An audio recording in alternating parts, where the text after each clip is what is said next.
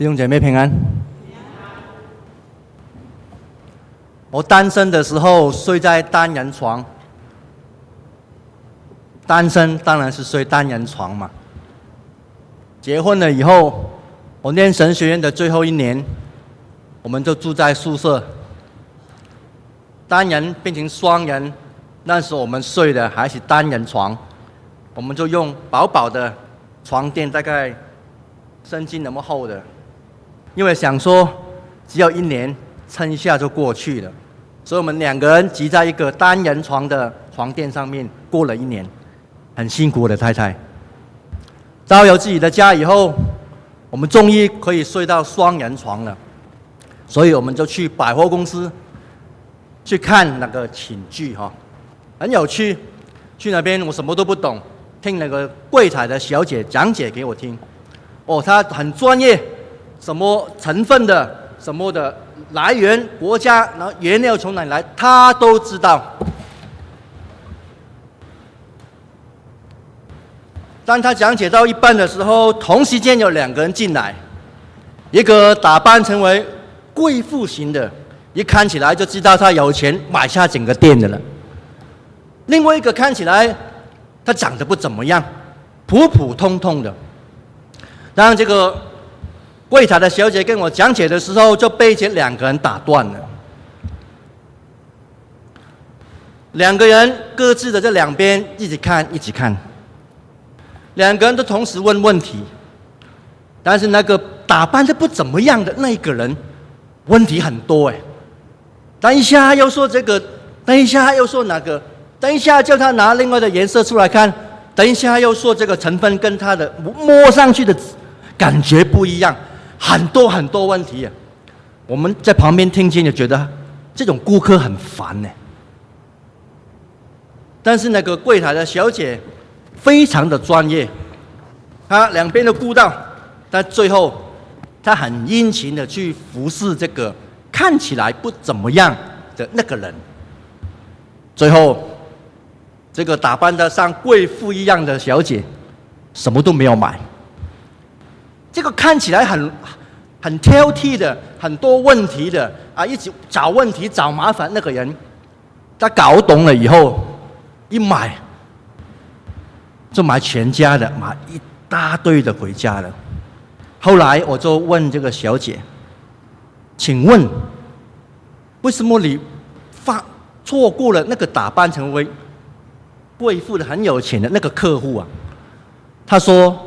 我做了这一行那么久，懂得问问题的人才是识货的人呢。所以他一看就知道这个人是要买东西的，反而来看看看东看西，那个转一下他就走了。这个是他做柜台多年的心得。人必须要用信心去相信你所相信的对象，这是每一个信仰的基本的要求。当我去每一次探索我自己的信仰的时候，我总是会怀疑呀，因为就在我怀疑、缺少信心的时候，我发现自己格外的需要信心。只是因为上帝看不见呐，我也没有办法随时证明上帝的工作，所以我一定有怀疑的时候。美国的诗人 Emily Dickinson 写信给他的朋友 Otis Lord 的一封信里面，他形容自己，他说：“在一个小时以内，我相信，哎呦不信，哎呦相信，哎呦不信，要相信又不信，要相信又不信，来来去去的，来来去去的。”他说：“这样来保持我对相信的敏锐度。”我想我们每个人都有这样的经验。我们从不信的到相信了，相信了又变成不信，不信了又相信，信不信，信不信，每天有许许多多信仰在里面的挣扎。最后，你的心信心停在什么地方？我不能替你做决定。或许在你的一生当中，又怀疑又相信，然后又怀疑，然后又相信，从来都没有停下来过。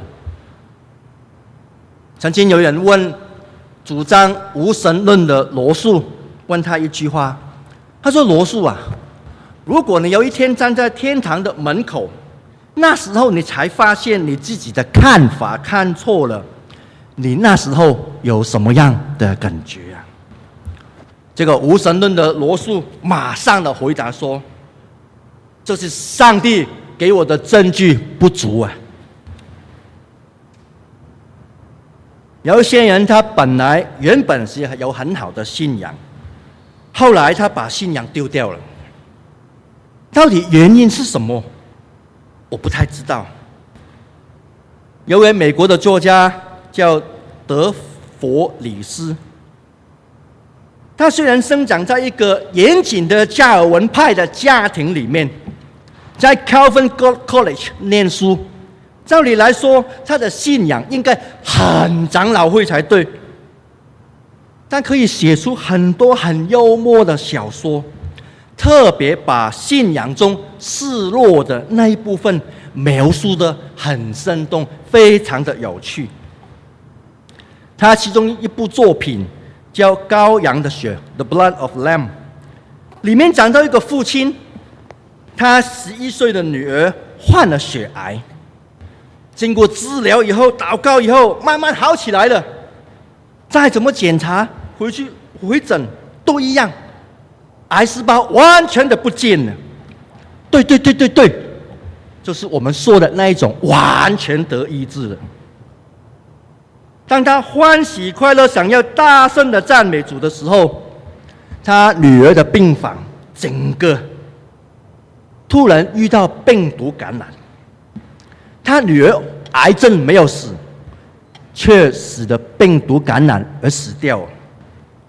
这个父亲非常的生气，他本来带着蛋糕去医院看他的女儿，为他庆祝的，结果他忧忧愁愁的回到那一间不断的为他女儿祷告的教会，他把那个蛋糕往教会那个十字架啪砸上去。蛋糕正好卡在耶稣的荆棘冠冕上面，奶油酱流下来，滴在耶稣的脸上。这是小说里面所说的。当然，我是一个基督徒，有时候我也十分的体会罗素那一种无从相信、证据不足、没有办法再相信上帝那种感觉。虽然我是一个基督徒，但我也完全的能够体会患了血癌的那个女儿的父亲哪一种的感受是什么。再一个，把一个蛋糕，把蛋糕丢在那个十字架上面，或许你感到很讽刺，但我百分百了解他的心情，因为我曾经做了类似的经验。一九八九年八月五号，我妈妈过世的那个晚上，我把我们家挂在墙壁那个十字架拿下来，打断以后丢在垃圾桶，跟我爸爸说：“我不再相信上帝了。”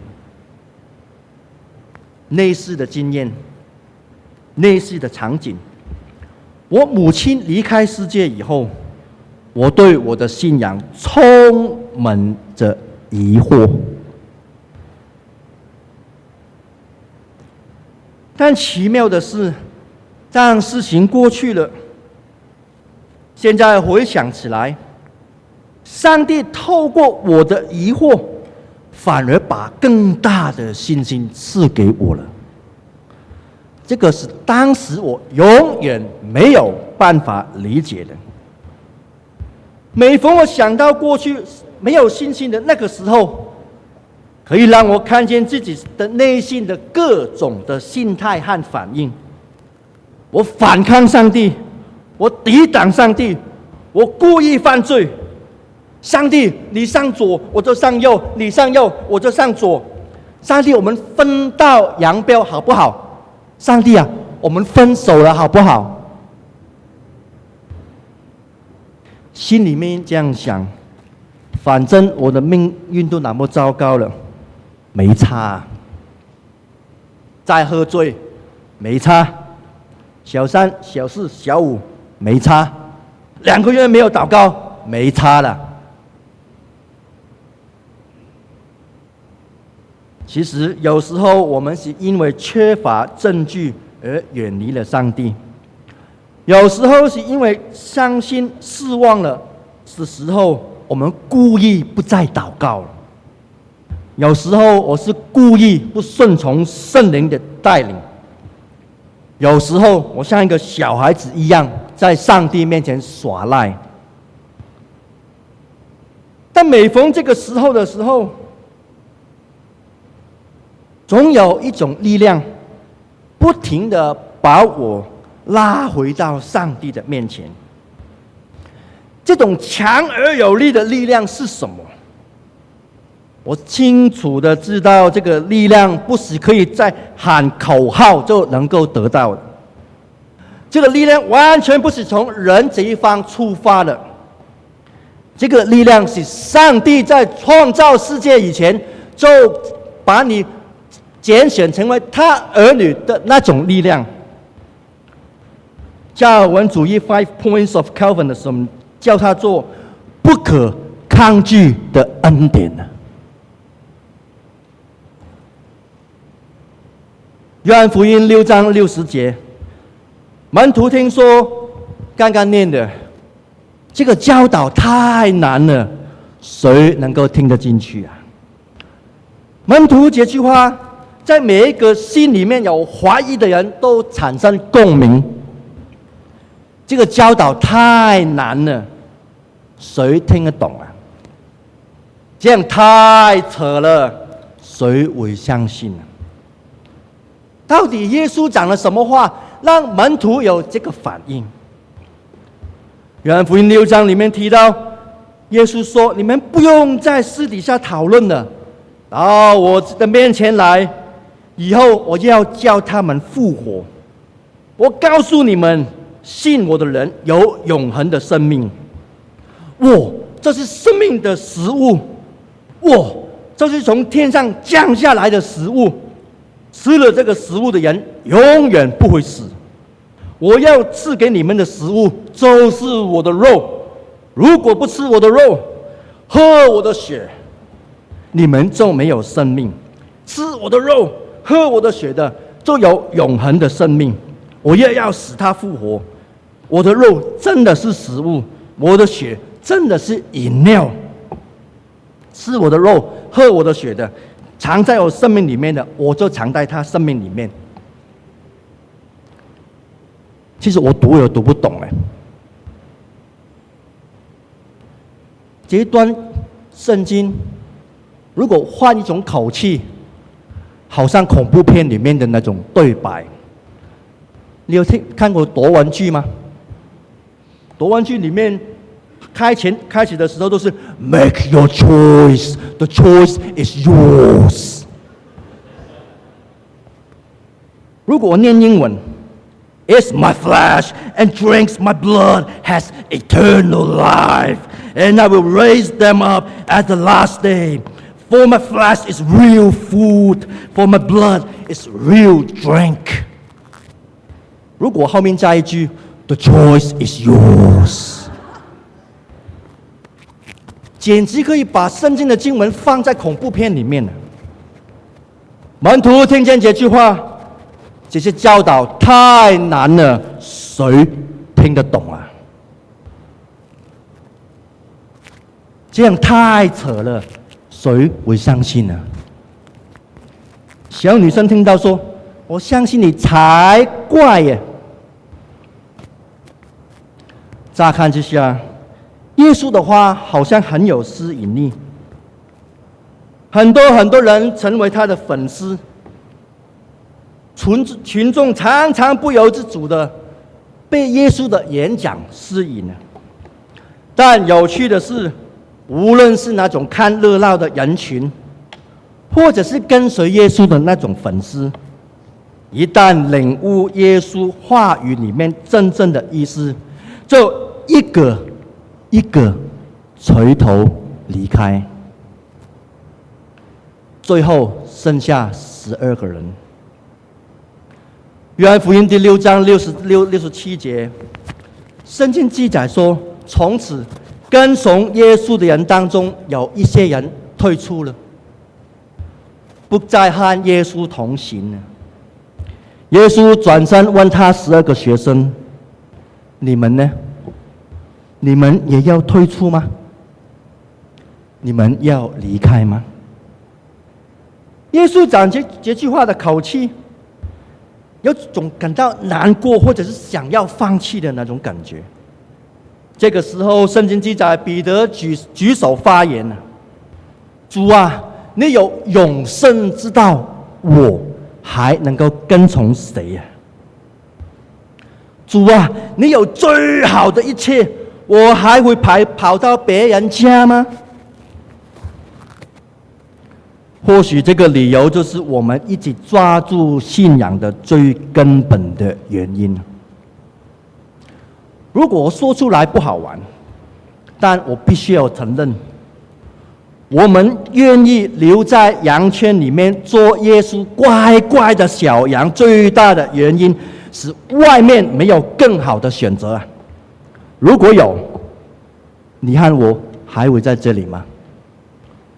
如果没有，我的答案也一样的。主啊，在你里面有永生之道，我还能够跟从谁呀？上帝常常借着一些所谓的单纯基督徒，其实就是笨笨的基督徒哈，来成就他奇妙的工作。比较之下，我总是很谨慎的、小心的去做决定。好听是谨慎，其实就是小气。现代人所崇拜的是聪明、漂亮、自信、能力，但显然上帝没有看重这些。他常常使用那些单纯的、没有条件的、没有什么特别的单纯基督徒去做工。这些的人，他不知道其他的。他只会依靠上帝。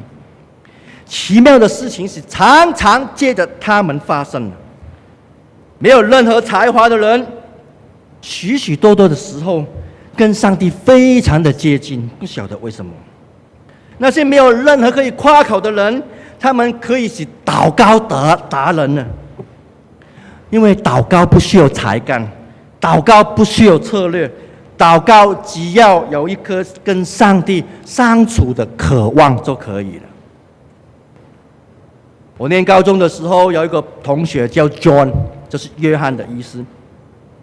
这个人很特别，他很善良，但是很孤僻的，整年都没有听过他超过讲五句话的。他没有什么好的外在的外表。他的眼睛不晓得为什么是斜斜的，所以我站在他面前讲话的时候，他是这样看我的；然后跑到他前面的时候，他有这样看我，所以我永远都不知道他有没有在看着我。他的裤子是这样的，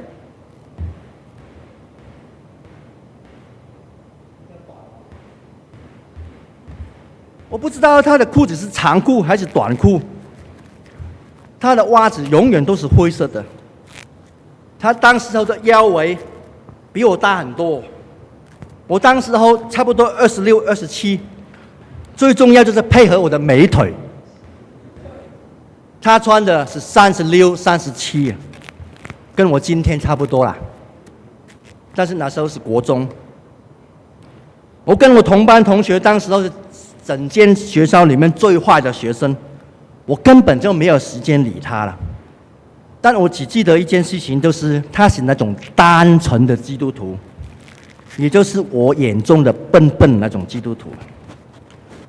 每逢中午去午餐放风的时候，跟我要好的那一群人，我们总是跑第一啊，因为什么？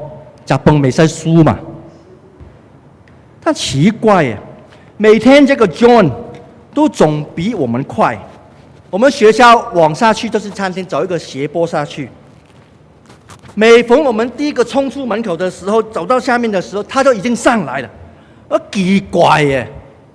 我就用粤语问他：“我说喂，你食饱未啊？”粤语就是你吃饱了没？他说吃饱了，吃饱了，吃饱了，吃饱了。奇怪，怎么会那么快的吃饱呢？他每天回答都一样了，我吃饱了，我吃饱了。我心里面很好奇，明明就刚下课，我是跑第一的，哪有可能比我快？所以有一天，我就偷偷的跟踪他，心里面想说，这个家伙到底在做什么？有一次，偷偷的发现他从学校走到餐厅的门口，在餐厅的门口门口走来走去，走来走去，好像要跟女孩子求婚一样哦，走来走去，走来走去，走来走去这样。心里一边一边走来走去的时候，一边数他手手掌里面上面的铜板，一数一数。最后，我看到他深呼吸一口，他就掉头走了。然后他走到一间书局里面去买东西，哇！我说好像狗仔队一样，偷偷的跟他。一看转过来的时候，哎，马上拿报纸这样子的，偷偷看他到底这个人在做什么。原来他没有吃午餐。他去书局买了一些材料，去布置那个学校的报告报告栏，那个团契的报告栏。他跟我解释说，为什么他有布置这个报告栏，团契的报告栏？因为他想要更多的同学可以来到学校的团契聚会。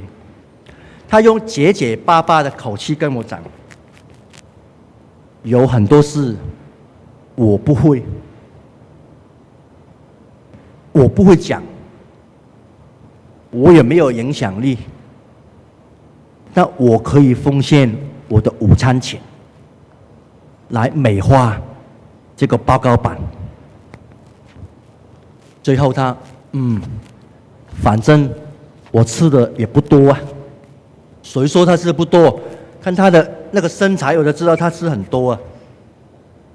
但是他愿意把自己的风午餐钱奉献在一个没有人知道他做这件事情的上面，为了要吸引人到团契里面，他真的这样做了。而在我这个富足没有缺乏的我来说，是一个重要的功课。信心出现在不该出现的地方，信心。失落在该发展的很好的地方。我虽然心里面存着怀疑，但我非常的渴望有 John 这种的信心。弟兄姐妹，如果我有这种渴望，理由只有一个，因为我知道耶稣真实这种信心。福音书书里面提得很清楚，你的信。救了你。神迹的能力不只从耶稣流出，许多时候好像也在乎那个接受的那个人的反应的。读完圣经所有的神迹故事，我发现信心有不同的层次的。有些人表现表现出很大胆，差不多接近那种永不动摇的信心。像百夫长一样，他对耶稣说：“耶稣啊，你只要讲一句话，我的仆人就好了。”耶稣说：“这么大的信心，在以色列中我没有看过。”有一次，有一个外邦的女子紧紧的跟随耶稣。开始的时候，耶稣没有讲什么。后来，耶稣用一个很尖锐的语气跟他讲说。耶稣受差遣是为了拯救以色列的人，而不是为了外邦人的。甚至最后用狗来做比喻。但这样的言语没有让这个外邦的女子放弃来跟耶稣。最后，耶稣夸奖他说：“富人，你的信心是大的。”这些的外邦人却意想不到的表现出坚强的信心。无论百夫长、迦南妇人，他们都没有犹太人的渊源，但是为什么那些真正的犹太人的同胞却不能相信耶稣就是弥赛亚？那些按理应该说更明白的人，反而他们的信心表示现得不怎么样。耶稣自自自己人怀疑他。耶稣的表哥表哥是昆虫的那个表哥，你知道吗？西西约翰后来质疑耶稣。十二个门徒跟随了耶稣三年多了，最后多马怀疑他，彼得一天到晚都出状况，犹大为了三十两银子背叛了耶稣。其他的呢，也没有好到那里去。我在我的同学看到的见证，他也可以在福音书里面看到信心。出现在不该出现的地方，没落在该发展的很好的地方。但是我之所以有盼望，是因为我的信心多小也好，耶稣都可以用来成就大的事情。无论勇敢的百夫长、怀疑的多马，或者是在耶稣面前承认。我信，但信不足，求主帮助。那个父亲一样，耶稣都垂听了，垂听了他们的祈求。我看到圣经记载了各式各样的信心，林林总总的信心，起码证明一件事情：圣经并没有要求一定要有一模一样的信心。我在想。人的信心会不会像人的个性一样，可以分成不同的不同的类型？有人是外向的，有人是内向的，有人讲话不是不经大脑的，有人为了目的而脸皮很厚啊，有人很容易受伤。如果一个脸皮很厚的人，是不是他用类似的经验态度去接近上帝？如果我的个性是很不喜欢麻烦别人，我就没有办法一天到晚都不停呼求啊。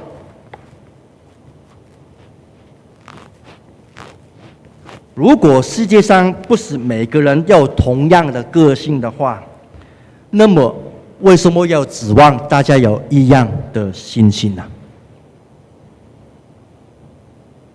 信心很可能是来自怀疑的。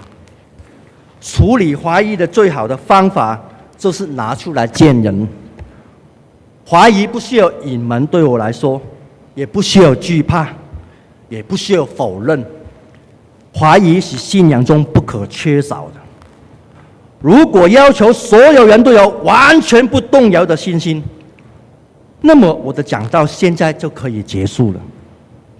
那么信仰团体为什么要看怀疑是我们的敌人呢？今天基督教日，今今日基督教杂志曾经要求杨飞利去签下一个，诶，毫无疑问的信仰告白。杨飞利回答那个杂志说：“连我签字的名字，也不可能毫无疑问呢，我怎么签给你啊？除非以怀疑的经验作为基础。”否则，我真的不知道我需要哪一种的信心。因为怀疑跟信心常常是绑在一起的。约伯的朋友对约伯的怀疑感到不以为然。其实他们就在说：“唔通安内啦，约伯哥，唔你唔通安内啊，你不可以有这种感受，你的信心不够，你知道吗？怀疑就是罪。”如果对什么事都有十足把握的话，谁还需要信心呢？上帝看约伯的看法虽然不一样，但上帝称赞的是约伯，而不是他的朋友。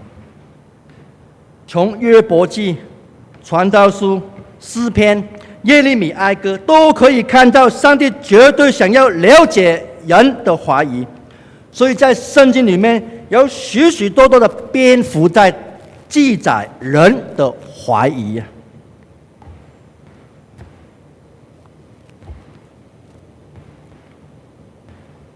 如果我能够诚实面对我的怀疑，我的信心也应该同时的增长。我只需要提几几个基督教的大人物，我就证明怀疑是一个普遍的现象。甚至可以说怀疑是根本无法避免的。马丁路德一直在怀疑，在怀疑和忧郁症的当中挣扎。有一次他写，有有一次他在写下来说，已经一个多礼拜了，我完全的离开了耶稣，因着我的忧郁以及亵渎上帝，我快要崩溃了。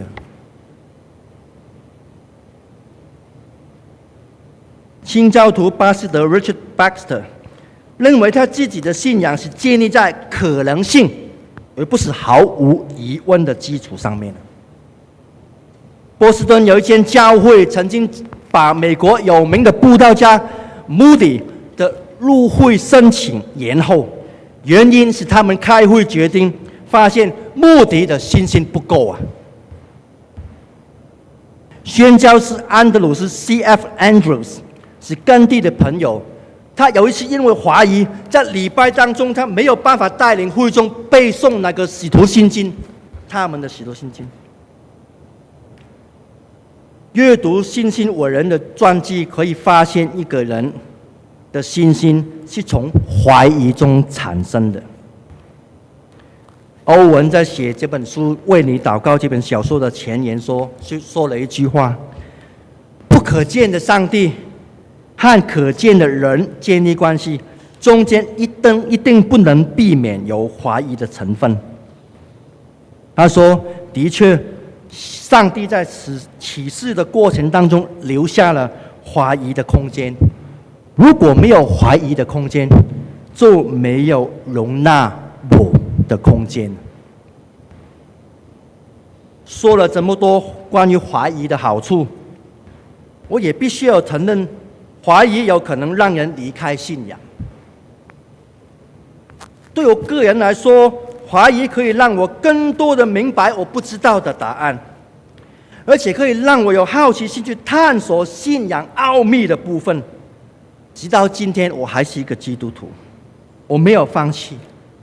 但对某些人来说，怀疑可能刚好做成相反的效果，好像生病一样，慢慢的、慢慢的，他的属灵生命就走向灭亡了。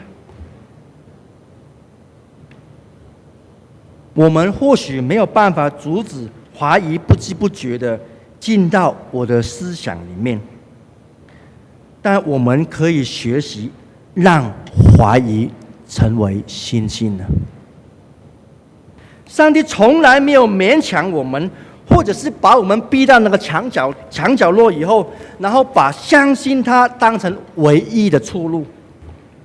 我从耶稣身上可以看到上帝不勉强人的证据，他从不干预人的自由，他甚至你甚至可以做出背叛他的选择。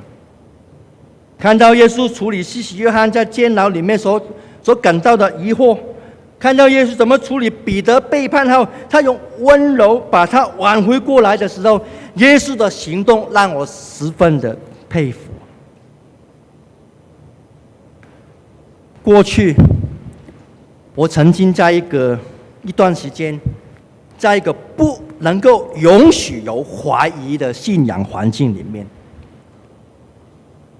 只要任何人偏离他们所说的真理，就会被当作你是不信，或者是把你标签成为你是破坏分子。当有人提出有关信仰的问题的时候，信仰团体会把你看成来来找麻烦的人呢，他的态度会告诉你说：假如你想平安无事的话，你最好不要怀疑我们所相信的。大家异口同声的说：要有信心，最好的不要问问题啊。但对当时的我来说，也根本无效，对我的信仰也一点帮助都没有。我的信心不会因此而变大。真正的教会。应该是提供一个舒服的空间，让人可以在这里把信心慢慢、慢慢来充满。其实我不需要一天挤出什么惊天动地的信仰经历，我才可以能够进来做礼拜！我不需要用什么特别的广告，那种夸张的有点 over 的那种语调来替耶稣打广告、按赞、充人气。我更不需要为了怀疑而怀疑。我不需要把信仰完全的搞懂，我才成为基督徒。亲爱的弟兄姐妹，我们必须要承认，生命有时候是平凡的。难道上帝在平凡当中不能够掌权吗？难道上帝每天都有表演一些红海分开给你看，让满足你的信心的好奇心吗？信心可以让我看见红海分开，信心也可以让我安居在平凡的当中。我猜。甚至是我坚定的相信，我需要的是接受上帝有绝对的主权，选择他回应我的方式。念神学以前，我很多的怀疑，当我开始真正的怀疑、质疑种种的神学思想、意识形态、文化、个人喜好当作是属灵原则的时候，我预期我会碰到有阻力的，但是认同我的问题、认同我的疑问、肯定我有质疑的权利的朋友来说，我在他们身上，我的怀疑慢慢变得不重要，甚至得到解决了。最后，我发现，信心的相反不是怀疑。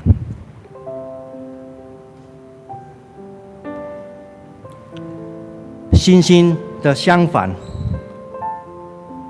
是恐惧，一种一定要看到证据的恐惧，在你里面让你不安。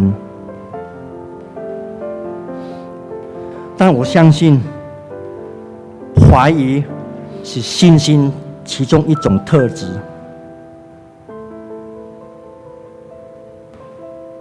怀疑是信心的另外一种表现。亲爱的弟兄姐妹，千万不能夸口任何的事情，千万不能忘记，我们本是尘土，信心是上帝所赐的，不是我可以夸口的。